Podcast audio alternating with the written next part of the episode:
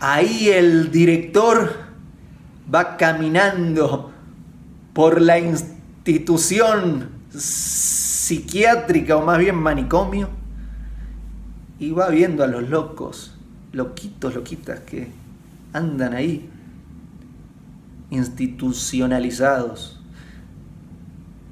Y cuando habla con el médico principal le dice, todo muy bien, pero me llamó la atención este hombre, un hombre que estaba así, todo rojo.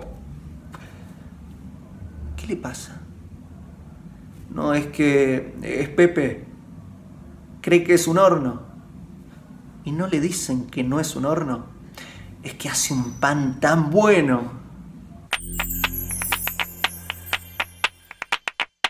Hago esta rápida pausa comercial para agradecerte por oír mi podcast y pedirte que si te gusta lo recomiendes.